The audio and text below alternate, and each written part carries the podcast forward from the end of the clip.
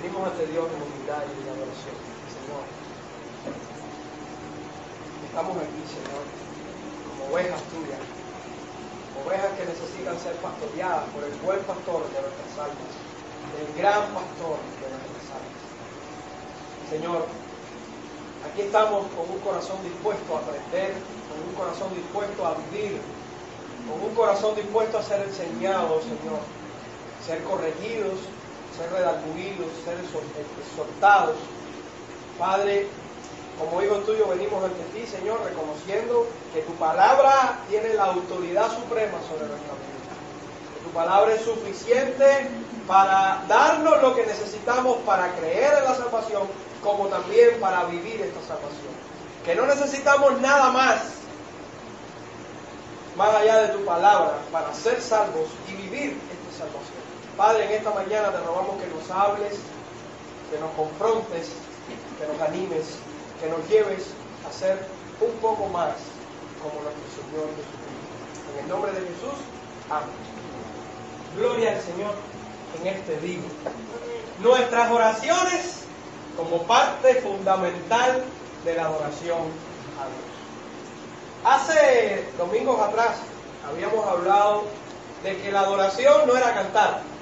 Cantar es parte de nuestra respuesta en adoración a Dios. Adoración vinculaba nuestras emociones, vinculaba nuestro intelecto, vinculaba nuestra moralidad, nuestro andar, nuestra forma de vivir. O sea que todo lo que hacemos debe darle la gloria a Dios. Todo cristiano adora a Dios con su estilo de vida, tanto en lo que piensa, como en lo que dice, como en lo que hace. Hoy vamos a estar viendo una de las maneras en las que podemos adorar a Dios como la Escritura nos enseña. Y es la oración. ¿Sabe usted que orar es parte de la adoración a Dios? ¿Sabe usted aún que cuando nosotros oramos, podemos estar orando incorrectamente? Que cuando nosotros oramos mal, podemos no estar adorando a Dios correctamente. Así que es tan importante la oración que muchos escritores de, de cristianos han tenido que dedicar horas y horas y páginas a muchos libros y de hecho, es tan importante la oración que es uno de los temas predominantes en la Escritura. La oración como parte fundamental de nuestra adoración a Dios. En su libro Caminando con Dios, Juan Carlos Raile introduce, antes de dar siete razones sobre la necesidad de la oración, con esta frase. Y él dice, la oración es el asunto más importante para vivir la vida cristiana. Otras cosas son muy importantes, la lectura de la Biblia, guardar el día del Señor, asistir a la iglesia, escuchar la predicación y participar de la cena del Señor. Pero ninguna de estas cosas es tan importante como la oración secreta. Es precisamente la oración, un tema medular en la palabra del Señor. Nosotros los creyentes estamos llamados a orar a Dios. La oración no está limitada a un lugar específico. Cuando Pablo decía en 1 Timoteo del 2 al 8, dice, quiero pues que los hombres oren en todo lugar, levantando manos santas, sin ira ni contienda. La oración debe ser constante en el pueblo de Dios. Cuando la Biblia dice en 1 Tesalonicenses 5, 17, orar sin cesar, nos está dando un mandamiento para que nosotros entendamos qué es lo que Dios quiere para nuestra vida. Pero ¿cómo sabemos si nuestras oraciones son conforme a la voluntad de Dios. Si oramos correctamente y Dios las reconoce como oraciones verdaderas. Si realmente ellas están reflejando nuestra vida de genuina adoración a Dios o están siendo un fruto de nuestra imaginación o de nuestra corrupción moral. ¿Cuál es el estado, hermano, de nuestras oraciones? ¿Serán nuestras oraciones un fruto de la adoración agradable al Señor? Quisiera que leyéramos un momento el capítulo 22 de la confesión. En el párrafo 3 y 4 dice la confesión, siendo la oración con acción de gracias una parte de la adoración natural, la exige Dios de todos los hombres. Pero para que pueda ser aceptada, debe hacerse en el nombre del Hijo, con la ayuda del Espíritu, conforme a su voluntad, con entendimiento reverencia, humildad, fervor, fe, amor y perseverancia. Y cuando se ora con otros, debe hacerse en una lengua conocida. Después leemos el párrafo 4 que dice, la oración debe ser por cosas lícitas y a favor de toda clase de personas vivas o que vivirán más adelante, pero no a favor de los muertos ni de aquellos de quienes se pueda saber que han cometido el pecado de muerte. Interesante lo que nos ofrece la confesión, cómo la confesión nos, nos ayuda a bosquejar lo que la Biblia nos dice principalmente sobre lo que tenemos que saber sobre la oración. Quiero mostrarles hoy ocho observaciones basadas en estos dos párrafos de la confesión sobre lo que el creyente necesita saber de la oración como resultado de la adoración. La primera observación es que la oración es un mandamiento de Dios. ¿Por qué oramos? Porque nos sentimos bien, porque queremos lograr cosas, porque queremos llegar a un nivel espiritual superior a otras personas o a nosotros mismos, lo que teníamos. No, hermano, nosotros oramos porque Dios lo manda en su palabra. Es un mandamiento. La Biblia dice, orar sin cesar. Orar sin cesar. Recuerden que es Dios quien manda qué se debe hacer y qué no se debe hacer. Recuerden que es Dios quien dispone lo que el hombre debe hacer como una adoración agradable a Él. De modo que si la oración es una expresión de la adoración que le damos a Dios, esta misma es mandada por el mismo Dios para que usted y yo vengamos a Él delante de su presencia. La oración es un mandamiento divino, pero no para el bien de Dios, sino para nuestro bien. A veces nosotros pensamos que cuando oramos le estamos haciendo un favor a Dios, o estamos tratando de, de anotarnos un punto con el Señor. Sin embargo, la oración a Dios no le beneficia. ¿A quién le beneficia la oración? A mí y a ti. Nosotros oramos porque necesitamos orar. Y Dios puso ese mandamiento porque Dios sabe cuál es nuestra necesidad. No dependas de las oraciones de los demás. Haz de tu oración un campo de batalla. Y a veces venimos y le decimos a un hermano, hermano, ora por mí, ora por mi familia, ora por esto. Y yo te pregunto, ¿cuántas veces estás orando tú por eso? Y a veces dependemos de que otros oren por nosotros y por nuestras necesidades. ¿Cuánto oras por tus necesidades? ¿Cuánto oras y cuánto vienes? ¿Y cuándo entiendes que la oración es un mandamiento del mismo Dios? El mismo Juan Carlos Rayo dice en su libro, hay ciertas cosas que uno tiene que hacer por sí mismo. Cada uno tiene que entender a las necesidades de su propio cuerpo y su propia mente. Nadie puede comer, beber o dormir en nuestro lugar. Y si usted tiene que aprender algo, nadie lo puede aprender en su lugar. Y así lo mismo en cuanto a sus necesidades espirituales. Nadie puede arrepentirse en su lugar. Nadie puede venir a Cristo en, lugar suyo. Y nadie puede orar en lugar de usted. Usted mismo tiene que orar. Entonces, si nosotros captamos y entendemos de que tenemos que orar sin cesar, tenemos que pensar de que la oración no es opcional. La oración es un mandamiento de Dios para que usted y yo todos los días vengamos ante Dios. Estás orando a Dios. ¿Cómo está tu vida de oración?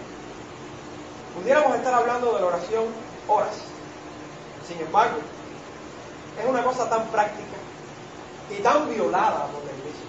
¿Usted quiere ver la vida espiritual de una persona? Que mire su tiempo de oración. Qué triste, como a veces nosotros mismos, los pastores, las personas que servimos a Dios, estamos tan enrolados en ciertas cosas que a veces lo más importante lo olvidamos. Qué triste es que nosotros los creyentes, después que conocemos tanta teología, después que conocemos tantos misterios de Dios, descuidamos nuestra vida de oración. Sabiendo aún de que la oración es un mandamiento de Dios. Sabiendo aún de que la oración no es una opción, sino una obligación para todos La primera observación que veo es que la oración es un mandamiento de Dios. Segunda observación que veo, y es que la oración debe hacerse con acciones de gracia. Las acciones de gracias son un elemento indispensable en la oración del creyente. ¿Por qué es importante orar a Dios con acciones de gracias? Hermano, cuando una persona ora a Dios y sabe en el Dios que ha creído, y conoce a ese Dios, y sabe su soberanía, y sabe su poder de preservarlo todo y de sustentarlo todo y de tener control sobre todas las cosas, esa persona, en vez de quejarse y de, hacer otras cosas, lo primero que le dice el Señor es, gracias por tu misericordia, gracias por tu bondad, gracias porque has hecho esto por mí, gracias Señor, porque es una oración agradecida al Dios que hemos creído. Una persona que ora a Dios y conoce a su Dios, obligatoriamente de su fruto, de su alma, va a venir una acción de gracia por la gratitud que tiene ante ese Dios. La acción de gracia es un resultado de la relación que tenemos con Dios y del conocimiento que tenemos de Dios. Y hay un contraste tremendo entre la persona que no ora con acciones de gracia y la persona que ora con acciones de gracia. La persona que no ora con acciones de gracia ve a Dios como un genio de la lámpara que está a su disposición para satisfacer sus gustos y sus preferencias. Es esa persona que viene a Dios cuando tiene problemas y cuando le hace falta algo. Señor, ayúdame con esto, tengo problemas en la bodega, tengo problemas con el vecino, tengo problemas. Esa persona no tiene tiempo para meditar en Dios, no tiene tiempo para pensar en la grandeza de Dios, del Dios que está orando. Para esa persona hay que frotar la lámpara y ya simplemente Dios está a mi disposición. La persona que no ora con acciones de gracia tiende a exigir, tiende a reclamar en medio de sus desesperos y sus problemas. Es una persona que le exige a Dios y que tiene a Dios como, como un objeto, siendo Dios el Rey eterno. Es una persona que le exige a Dios y le impone a Dios lo que quiere que Dios haga. Dios tiene que sanar a mi hijo, Dios tiene que resolver mi problema, Dios tiene que restaurar mi matrimonio, Dios tiene, Dios no tiene que hacer nada. Dios es Dios soberano y todopoderoso. Nosotros somos simples criaturas débiles y pecadoras, que hemos estado aquí por la misericordia del Señor. La persona que no ora con de gracia vive muy distante de contemplar la grandeza de su Dios, porque dedica más tiempo a la queja que a la alabanza. Es esa persona que siempre está mirando lo que está mal. Ay, pero ¿y esto por qué pasó? ¿Y por qué pasó aquello? ¿Y por qué? Hermano, esa persona no está dando gracias a Dios por las cosas buenas. Es esa persona que está mirando lo malo. ¿Y por qué me hicieron esto? ¿Y por qué me pasó esto? ¿Y por qué? No, Señor, gracias porque me pasó esto. Tú sabes más que yo de esto. Sin embargo, la persona que ora a Dios con versión de gracia, ve a Dios como el soberano Señor, el soberano gobernador, que hace bien a quien quiere y es amado más allá de lo que decida hacer o no. Es esa persona que cuando Dios dice no a sus oraciones, sigue dándole gracias a Dios. Es esa persona que cuando no ve el resultado de sus oraciones, porque no ha llegado el tiempo, no es la voluntad de Dios, sigue amando a Dios y sigue dándole gracias a Dios. Es la persona que agradece y confía Está confiada, no en la solución que va a resolver su problema, sino en la persona que le puede resolver su problema. Es la persona que sabe que tiene un Dios poderoso y que es absoluto y capaz de poder resolver su problema. Y si no lo hace porque Él es sabio y sabe lo que tiene que hacer. Esta persona vive cercana a Dios.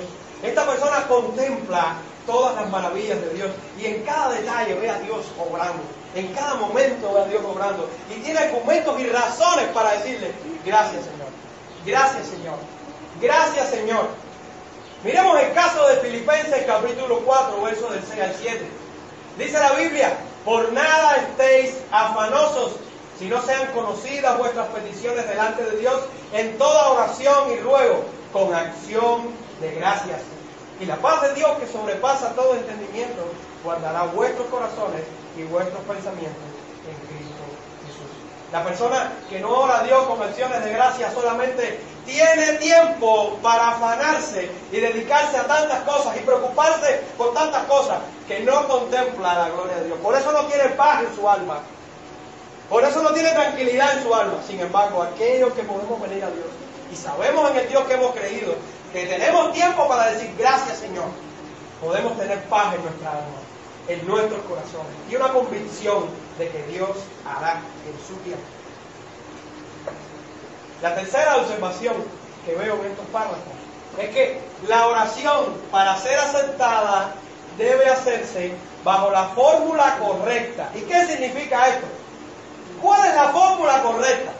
La semana pasada estuvimos viendo la Trinidad.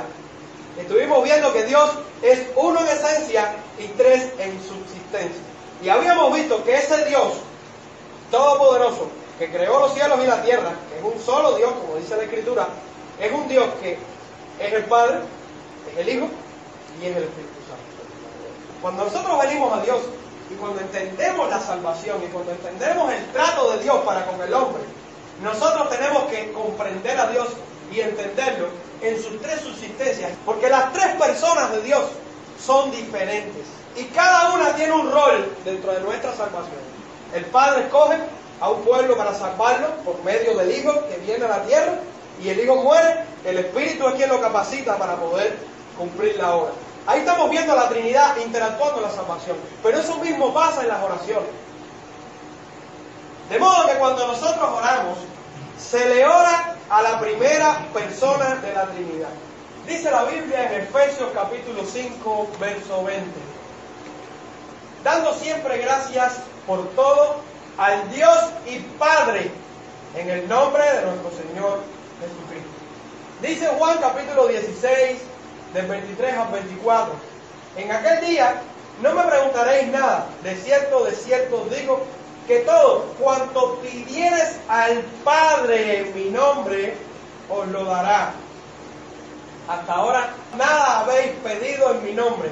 Pedid y recibiréis para que vuestro gozo sea cumplido. Si nos damos cuenta de esos dos textos, aquí en el primero, Pablo está invocando la acción de gracias a quién? A Dios y Padre. Está hablando de la, de la esencia de Dios, pero también de una de sus subsistencias, que es Padre, la primera persona de la Trinidad. Y vemos en Juan 16 cómo Dios está, cómo Jesús nos está diciendo a quién le tenemos que pedir. Pero si vamos a Juan 15, 16, dice la Biblia, no me elegiste vosotros a mí, sino que yo os elegí a vosotros y os he puesto para que vayáis y llevéis fruto y vuestro fruto permanezca, para que todo lo que pidieres al Padre en mi nombre, Él os dé. Si vamos a Mateo capítulo 6, verso 9, donde Jesús nos dio un patrón para orar, dice, vosotros pues oraréis así, Padre nuestro que estás en los cielos. Si entendemos la Trinidad y entendemos lo que nos quiere decir la Biblia, dentro de la administración de la Trinidad, las oraciones se le dirigen al Padre.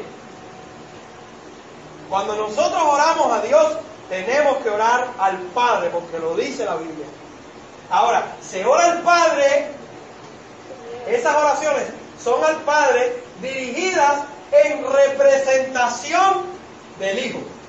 Por eso nosotros, cuando vemos ahí que Jesús dice, orar al Padre en mi nombre, orar al Padre en mi nombre, dice Juan capítulo 14, versos del 3 al 14, y todo lo que pidieres al Padre en mi nombre, lo haré, para que el Padre sea glorificado en el Hijo. Si algo pidieres en mi nombre, yo lo haré. ¿Qué significa orar en el nombre de Jesús? Orar y decir el nombre de Jesús como una porción mágica. Porque a veces eh, hay que decir en el nombre de Jesús. Porque si no dices el código, y a veces digamos como si fuéramos católicos, que nos aprendemos una oración, y si no dices esta palabra, no se cumple la oración. No, hermano, nosotros tenemos que tener conciencia de que nosotros venimos al Padre porque estamos en Cristo. Porque Cristo es nuestro representante. Porque nuestras oraciones son escuchadas, porque Él es nuestro sacerdote.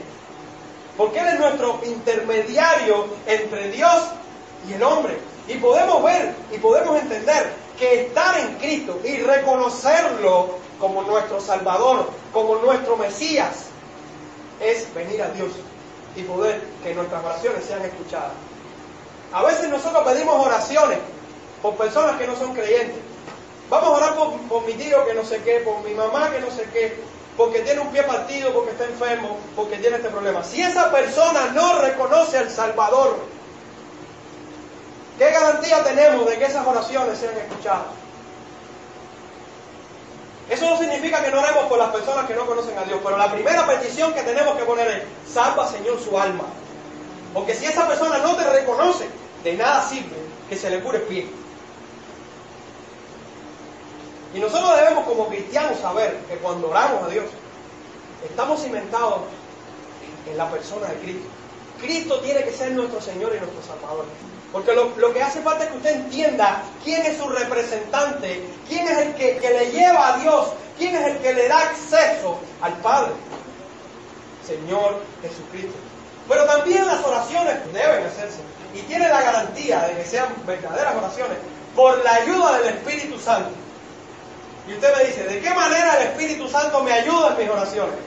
En Romanos capítulo 8, verso 26, dice, Y de igual manera el Espíritu nos ayuda en nuestra debilidad, pues que hemos de pedir como conviene. No lo sabemos, pero el Espíritu mismo intercede por nosotros con gemidos indecibles.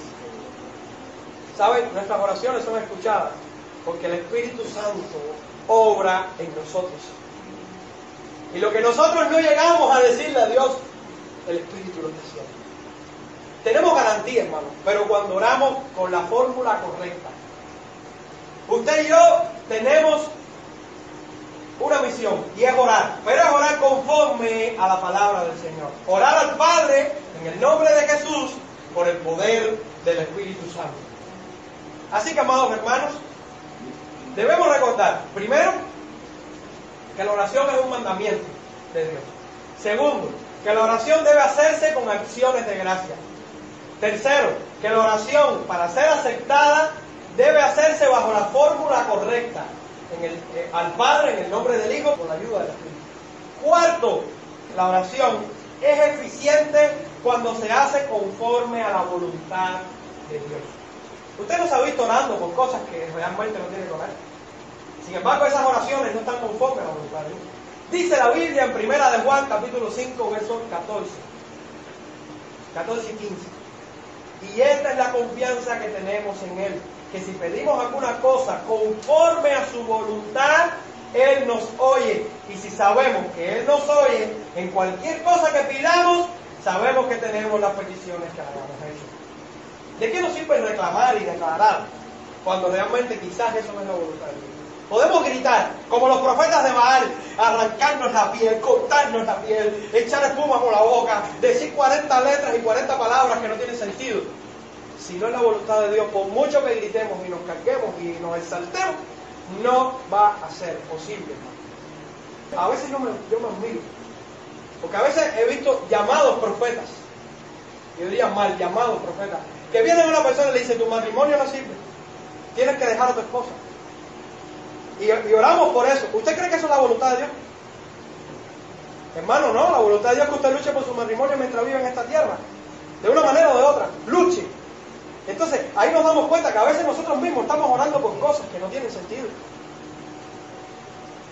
Yo voy a orar para que se le parte un pie. No, hermano, eso es una oración en contra de la voluntad de Dios, porque la Biblia dice, ama a tu enemigo. Entonces, ¿cómo sabemos cuando una oración es contraria a la voluntad de Dios?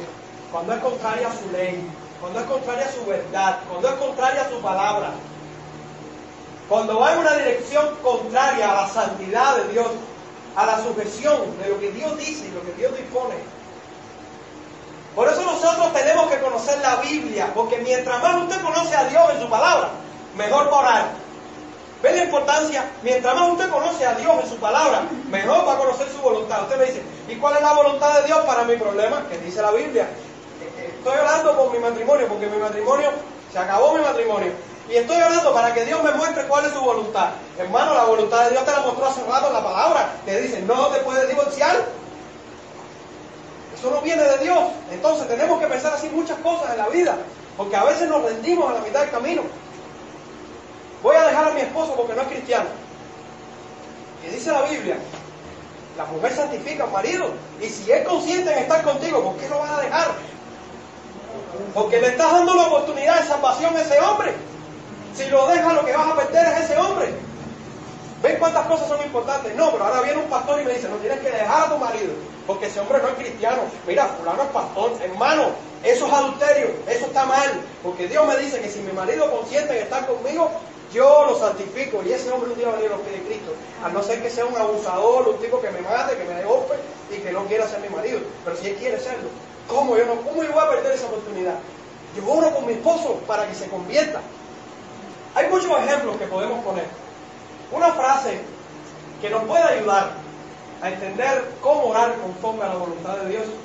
Y dice, ten valor para elevar la mirada de Dios y decirle, trátame como tú quieras desde ahora en adelante. Soy uno contigo, soy tuyo. No me resisto a nada que tú consideres bueno guíame a donde tú quieras, vísteme como tú quieras. ¿Quieres que me encargue de algo o que lo rechace? ¿Que me quede o que me retire? ¿Que sea rico o sea pobre? Por esto te defenderé ante los hombres. Esto es una oración conforme a la voluntad de Dios. es una oración que se rinde a la soberanía de Dios, es una oración que se rinde a la voluntad de Dios, es una oración que se rinde al Dios que es Dios. Por eso cuando oremos a Dios tenemos que venir con una actitud. Y ahí viene la cuarta, la quinta observación que veo. Porque una oración que es aceptable compromete nuestra actitud ante Dios. Tenemos que venir a Dios con una actitud correcta. ¿Qué tal si usted viene a Dios con arrogancia, con prepotencia? O, usted viene a Dios y ora por una cosa y no ora más por eso porque Dios no lo contestó. O usted viene a Dios sin fe. La confesión menciona ciertas actitudes refiriéndose a lo que la Biblia dice sobre nuestra actitud. Dice que debemos que orar, tenemos que orar con entendimiento, con reverencia, con humildad, con fervor, con fe, con amor, con perseverancia. Esa es la actitud con la que tenemos que venir delante de Dios, hermano. Tenemos que venir a Dios con entendimiento. A veces oramos a Dios y no sabemos lo que estamos diciendo. Tenemos que venir a Dios con reverencia. ¿Quién es el Dios que estamos orando? ¿Es un Dios poderoso? ¿Un Dios temible? ¿Un Dios todo grande? ¿O es el genio de nuestra lámpara? Tenemos que venir a Dios con humildad, como venía David, como venían estos hombres que se postraban a tierra. Como estos profetas grandes de Dios que cuando tuvieron su encuentro con Dios decían, mis labios son inmundos. Y era un mensajero de Dios. Tenemos que venir delante de Dios con fervor, hermano, con pasión, con fe, creyendo de que Dios suplirá a nuestra necesidad, tanto espiritual como física, con amor, con perseverancia. A veces Dios no, no contesta las oraciones de la primera vez. A veces tenemos que orar años por una petición. ¿Cuántos hijos han orado por sus padres? ¿Cuántos padres han orado por sus hijos? Y al cabo de los 20 años se convirtieron. Tenemos que ser perseverantes, no desanimarnos, no cansarnos. Dice la Biblia en Eclesiastés 5, del 1 al 12, cuando fueres a la casa de Dios, guarda tu pie y acércate más para oír que para ofrecer el sacrificio de los necios, porque no saben que hacen mal. No te des prisa con tu boca, ni tu corazón se apresure a proferir palabras delante de Dios, porque Dios está en el cielo y tú sobre la tierra. Por tanto, sean pocas tus palabras. ¿Saben qué implica esto? Humildad, reverencia, entendimiento de lo que, de lo que vamos a pedir. Y justo después que Pablo nos enseña a que tenemos que orar y venir a Dios y no afanarnos y venir a Dios con acción de gracia. La paz de Dios guardará nuestros corazones y nuestros pensamientos en Cristo Jesús. En el versículo 8 de Filipenses capítulo 4 dice Pablo, después de hablando de la oración, por lo demás, hermanos, todo lo que es verdadero, todo lo honesto, todo lo justo, todo lo puro, todo lo amable, todo lo que es de buen nombre, si hay Cristo alguna, si hay algo digno de alabanza, en esto pensar. La Biblia nos, insta a vivir una vida piadosa, a vivir una vida piadosa en nuestra vida, pero un cuanto más delante de nuestro Dios cuando tenemos que venir a la oración. Nosotros somos creyentes, hermanos, creyentes santificados por la obra del Cordero, creyentes que venimos a Dios y que no podemos venir en oración a Dios con una actitud arrogante, autosuficiente, prepotente. Tenemos que venir a Dios preparados, ensillados con las herramientas que Dios nos dio.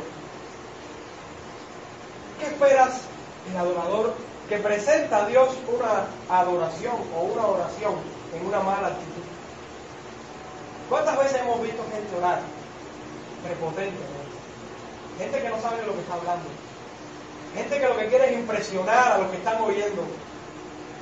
Gente que lo que quieren es simplemente ser escuchados y ser populares.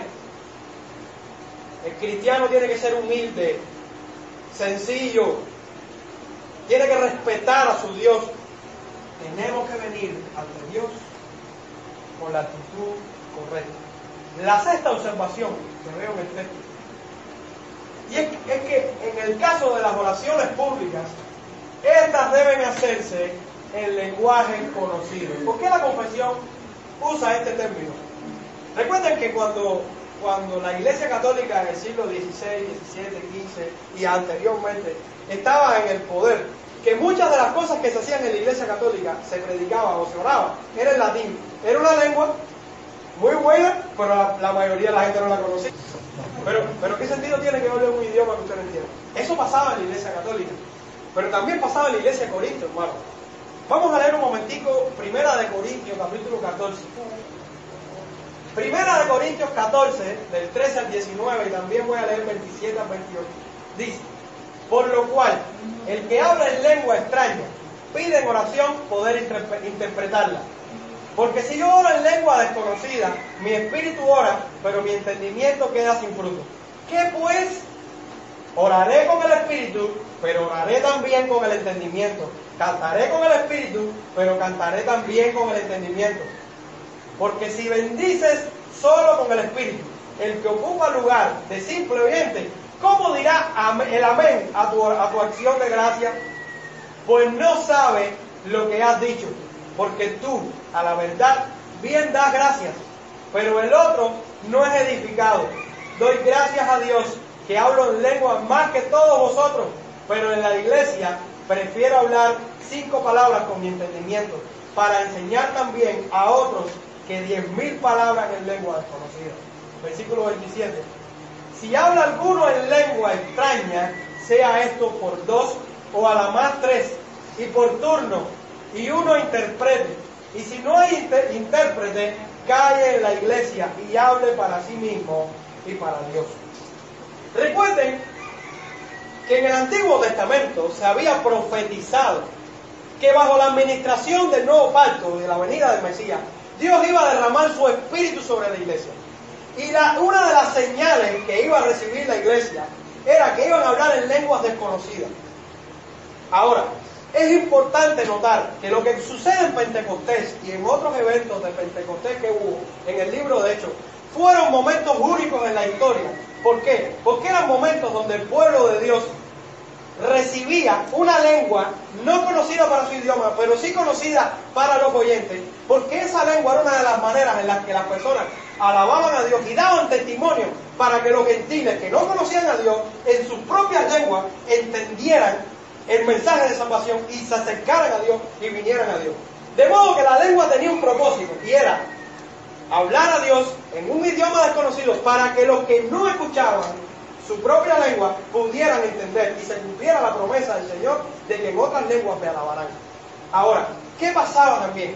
Recuerden que el Nuevo Testamento estaba en formación. La iglesia tenía el Antiguo Testamento, pero no tenía el Nuevo Testamento. Pablo escribía la carta de Filipenses, pero la carta iba para Filipenses. Y cuando llegaba de Filipenses a Corintio o a Éfeso o a otros lugares, se demoraba quizás tres meses, cuatro meses, un viaje. ¿Qué hacía Dios en medio de la iglesia? Dios levantaba hombres y mujeres, por supuesto, representados por los apóstoles y bendecidos por los apóstoles, para que esos profetizaran la palabra del Señor y hablaran en lengua. La diferencia entre una y la otra era que la profecía anunciaba la palabra de Dios que nosotros creemos y la lengua alababa a Dios de una manera extraña, en la cual los que estaban sentados, que no eran de ese lugar y que hablaban en su propia lengua, se maravillaran y adoraran a Dios y fueran movidos en adoración. Por eso Pablo, cuando empieza a hablar en Corinto, que era una ciudad multicultural, de todos los lugares, que había gente sentada en la iglesia que no hablaban el idioma que se predicaba, por ejemplo, que hablaran griego, que hablaran otro idioma. Dios levantaba hombres y mujeres hablando en lengua en la iglesia para que esa gente entendiera y pudieran alabar al Dios que están enseñando. ¿Ven la importancia de la lengua? Era importante en su contexto. Pero llega un momento donde esas personas que hablan en lengua empiezan a hablar en lengua, pero en el culto todo el mundo entiende el, idioma que ellos hablan. ¿Qué necesidad tiene una persona hablar en lengua donde nadie conoce? Hablar en lengua no tiene sentido. Los dones no son para edificación de la iglesia, todos son para edificación de la iglesia. Entonces Pablo le está diciendo, hermano, si aquí en la iglesia nadie habla en lengua y ustedes están hablando en lengua y no tienen traducción, ¿qué sentido tiene? En mi opinión personal, y no es la única, las lenguas se saben. En mi opinión personal, y no es la única, las lenguas eran humanas. En mi opinión personal, las lenguas tenían un propósito que no es el propósito que se le da hoy. Que está un predicador predicando y por impresionar un poquito, dice y te, y te, y te, te, eriza a los pueblos. Eso no tiene nada que ver con las lenguas de la Si creo las lenguas, sí, las de Corinto, y el propósito de las lenguas en su contexto, creo que ahora mismo no tiene sentido una lengua. ¿Por qué? Primero, porque no hay traductores. Segundo, porque si la lengua lo que declaraba era la palabra de Dios y la alabanza a Dios, y no estaba la, escritura manualmente, en aquel momento, era importante, pero ahora, ¿qué necesidad tú tienes de escuchar a alguien? O que te profetice algo más allá de la escritura, que es suficiente, o que te hable en un idioma que no tiene sentido, y suponiendo que lo pueda traducir, que te va a decir lo mismo que la escritura, ¿qué sentido tiene? Porque Pablo dice, pida en oración poder interpretarla. Porque Pablo dice, porque si bendice solo en el Espíritu, el que ocupa el lugar de simple oyente, ¿cómo dirá amén a tu acción de gracia? Y ahí es donde vemos el propósito de la lengua, una acción de gracias a Dios. ¿Cómo va a decir amén? ¿Cómo va a aceptar y, y reafirmar que lo que tú estás diciendo es la palabra de Dios o es lo correcto? Si yo oro en lengua, yo tengo que entender lo que yo estoy diciendo tanto con mi espíritu como con mi entendimiento. ¿Cuál es la alabanza que Dios agrada? La alabanza que brota de nuestro entendimiento. Nosotros tenemos que conocer a Dios, saber quién es Dios. Usted tiene que saber lo que usted está diciendo. Usted tiene que conocer lo que está diciendo. Y si en este punto ahora se manda un hombre a hablar en inglés, usted le tiene que decir, hermano, si usted no tiene traductor para eso, porque estos puntos hablan español. Porque el culto dado a Dios se ofrece en un público donde las personas entienden lo que se está diciendo. Número 7. Las oraciones deben hacerse por cosas lícitas y a favor de toda clase de personas vivas o que vivirán más adelante. Las oraciones deben hacerse por cosas lícitas. este punto se parece mucho a orar conforme a la voluntad de Dios. Pero lo que queremos hacer énfasis es en el texto de 1 de Timoteo capítulo 2, verso del 1 al 2. Pablo dice, exhorto ante todo a que se hagan rogativas, oraciones, peticiones y acciones de gracias por todos los hombres, por los reyes y por todos los que están en eminencia, para que vivamos quieta y reposadamente en toda piedad y honestidad. ¿Qué nos dice la Biblia, Nosotros tenemos responsabilidad ahora por nuestro país, por nuestro gobernante. Eso es lícito para que se conviertan, para que dejen el pecado, para que en Cuba haya paz y tranquilidad. No está mal que usted ore para que su presidente ponga una ley que sea pacífica. No está mal, eso es bíblico, hermano. Nosotros tenemos que orar y somos los responsables porque en nuestra país, en este mundo, haya paz. Eso es lícito. Orar por una nación, orar por un país, orar por los gobernantes para que Dios los confronte en su pecado y se arrepientan de su maldad Orar por todas estas leyes que están poniendo en nuestro país. Eso es bíblico y hay que hacerlo. Y si no van a cambiar, que las consecuencias nos enseñen y que aprendan de la justicia de Dios. Porque la justicia de Dios va a venir. Y lo que hoy están defendiendo hoy es bueno, mañana los va a condenar a ellos. Porque tristemente los que más defienden el pecado, en un momento son los que más lo sufren en los otros años. Ellos y sus descendientes. Hermano, tenemos que orar por cosas lícitas, ¿Qué la Biblia nos dice? ¿Con quién tenemos que orar? Orar por los hombres, orar por la salvación de nuestra familia, orar por la salvación de nuestros hermanos, de nuestros hijos, de nuestros padres. Eso es una responsabilidad que usted y yo tenemos. Orar por la paz en nuestra nación, orar porque en Cuba haya cristianismo, porque se conviertan los hombres.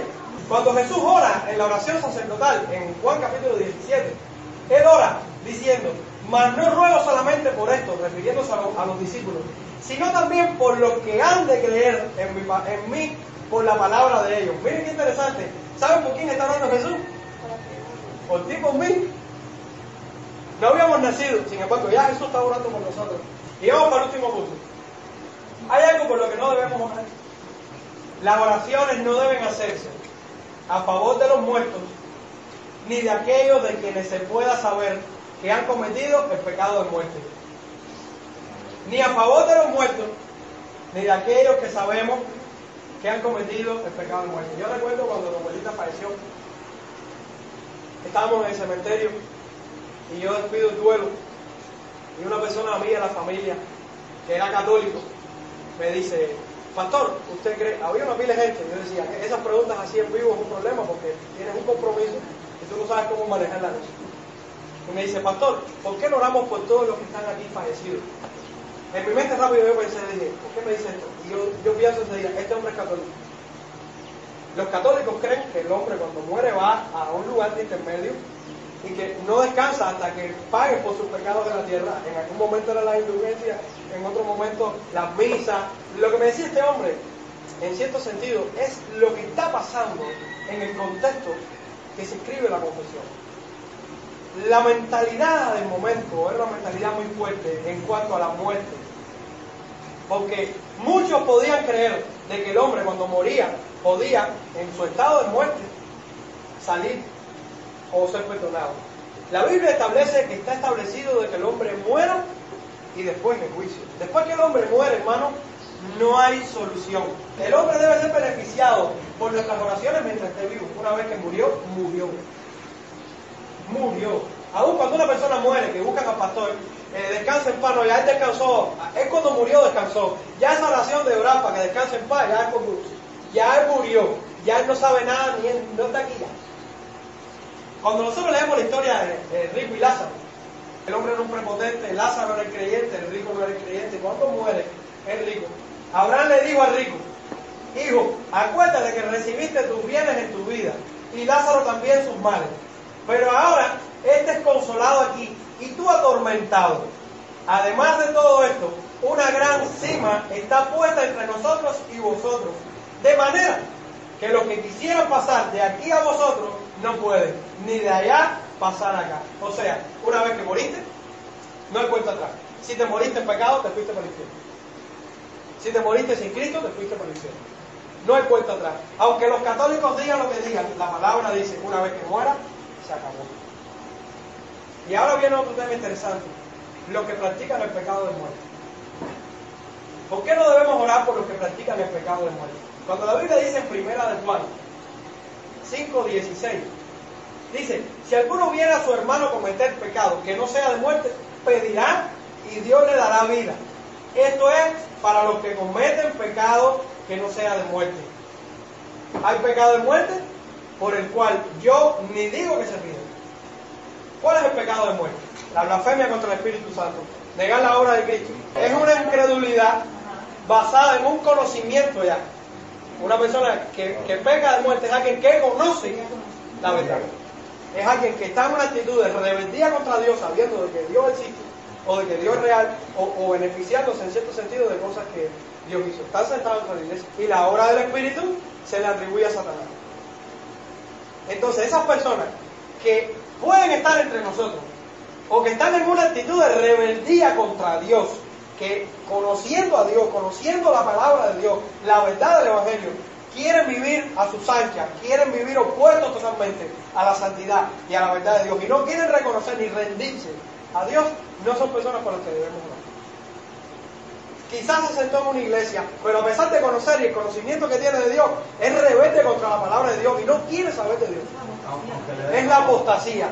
Es una persona que en su intelecto lo conoce, pero no lo lleva a su vida. Amados hermanos, con esto que ser serio. Esa persona lo que merece es juicio divino. Juicio divino. A modo de conclusión, la adoración se manifiesta en la vida del creyente de diferentes maneras. Hoy estuvimos viendo una de las maneras en las que el creyente adora a Dios. Más allá de la música, más allá de las canciones, es la oración. Cuando un creyente ora a Dios, está adorando a Dios. ¿Por qué ese creyente sabe que lo está haciendo correctamente? ¿Qué es lo que sobresale en la vida de oración de este creyente? Primero, que este creyente ora porque es un mandamiento de Dios. Segundo, porque la oración de este creyente se hace con acción de gracias. Tercero, porque su oración es aceptada porque lo hace bajo la fórmula correcta. Ora al Padre en el nombre de Jesús con la ayuda del Espíritu Santo. Cuarto, porque su oración es eficiente, porque se hace conforme a la voluntad de Dios. Quinto, porque su oración es aceptable, porque ha comprometido su actitud ante Dios. O sea, Él es reverente, Él es humilde, perseverante, ora con el entendimiento. Sexto, porque en el caso de esa oración, cuando la hace pública, la hace con palabras conocidas, entendidas, para que otros puedan sumarse a su oración y poder orar juntos al Señor. Séptimo, porque su oración se hace por cosas lícitas, cosas que a favor de las personas vivas y de las que vendrán por nacer. Y octavo, porque Él no ora contrario a la voluntad de Dios, ni ora por los muertos, ni ora por aquellos que han blasfemado contra el Espíritu Santo. ¿Cómo está tu vida de oración? Hemos hablado de la oración, hemos entendido algunos aspectos de la oración, no todos, pero algunos sí. Pero sí es importante, hermano, que tanto usted como yo sepamos a quién le estamos orando, cómo le estamos orando y si nuestras oraciones realmente están siendo escuchadas por Dios. ¿Estás seguro de que tu oración Dios la escucha? ¿Estás seguro de que estás orando conforme a la voluntad de Dios? ¿Estás seguro de que tu oración es una oración aceptada? Pues oremos al Señor, descansemos en el Señor y confiemos en el Señor, porque Él suplirá nuestra vida todo conforme a su voluntad, a su soberanía, a su poder y a su misericordia. Confiemos en Dios, descansemos en Dios y en la obra que hizo por nosotros, para que hoy pudiéramos venir a Él en oración, adoración, porque Él es el digno de todos los siglos. Amén. Dios les bendiga en este día. Gloria al Señor.